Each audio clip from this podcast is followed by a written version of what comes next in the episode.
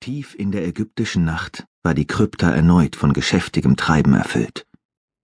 Das Licht pechschwarzer Kerzen warf einen orangeroten Glanz auf die Sandsteinwände der Grabkammer, an denen uralte Malereien und eingekerbte Hieroglyphen eine Geschichte von Betrug und Triumph erzählten. Eine Mischung aus Käferpanzern und Vogelfedern schmuggelten in einem Bronzetopf. In einem anderen schwelten Tierhaare und abgestreifte Schlangenhäute vor sich hin. In der Luft hing ein scharfer Brandgeruch.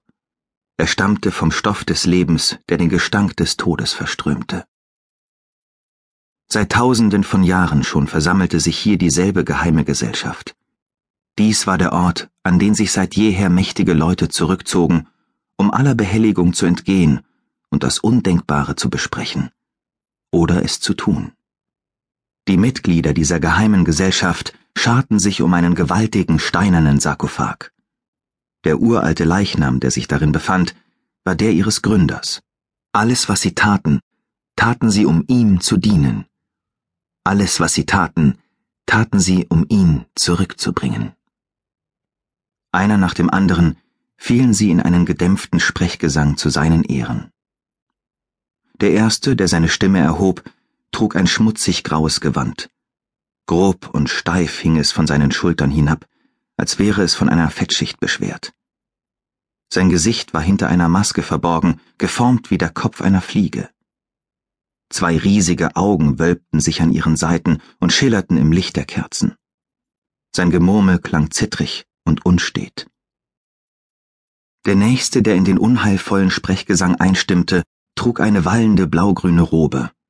Seine Maske war das gusseiserne Ebenbild eines Krokodilschädels. Der dritte Sänger war eine Frau, so spindeldürr unter ihrem blutroten Umhang, dass sie kaum mehr als ein Gerippe zu sein schien. Ihre Stimme klang trocken und kratzig, und ihr Gesicht war vom fahlen Antlitz einer Löwen bedeckt, das aus ausgeblichenen Knochen geschnitzt war. Der letzte, der in den Gesang einfiel, besaß die Gestalt eines Hühnen und war mindestens einen Kopf größer als die drei anderen.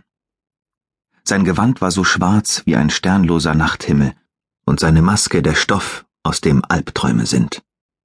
Ein Schmutzgeier, halb Aasfresser, halb Räuber, ein Wesen, dessen Geschäft der Tod war und das sich dabei nicht wählerisch zeigte. Das Goldgelb des Schnabels ging in ein Eisengrau über, dort wo die Spitze sich zu einem grausamen, todbringenden Haken verjüngte. Die Stimme des Geiers war kräftig und klar und ohne die kleinste Gefühlsregung.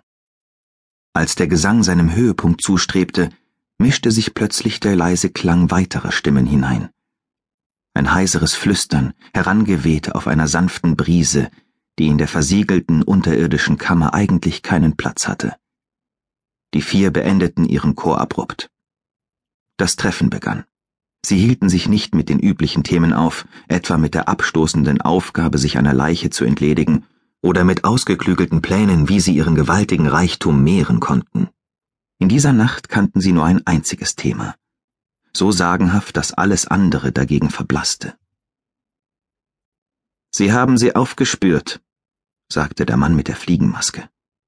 Ja, bestätigte die Löwin. Sie haben sie gefunden, nachdem wir dies in all den Jahren unserer Suche nicht zustande gebracht haben. Sie haben etwas aufgespürt, erwiderte das Krokodil.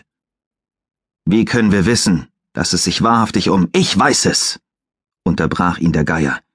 Die drei anderen verstummten. Die verlorenen Sprüche wurden gefunden. Nun bleibt uns nur noch, sie in unseren Besitz zu bringen und sie zu benutzen. Seine Verbündeten streiften den Sarkophag mit raschen, unruhigen Blicken.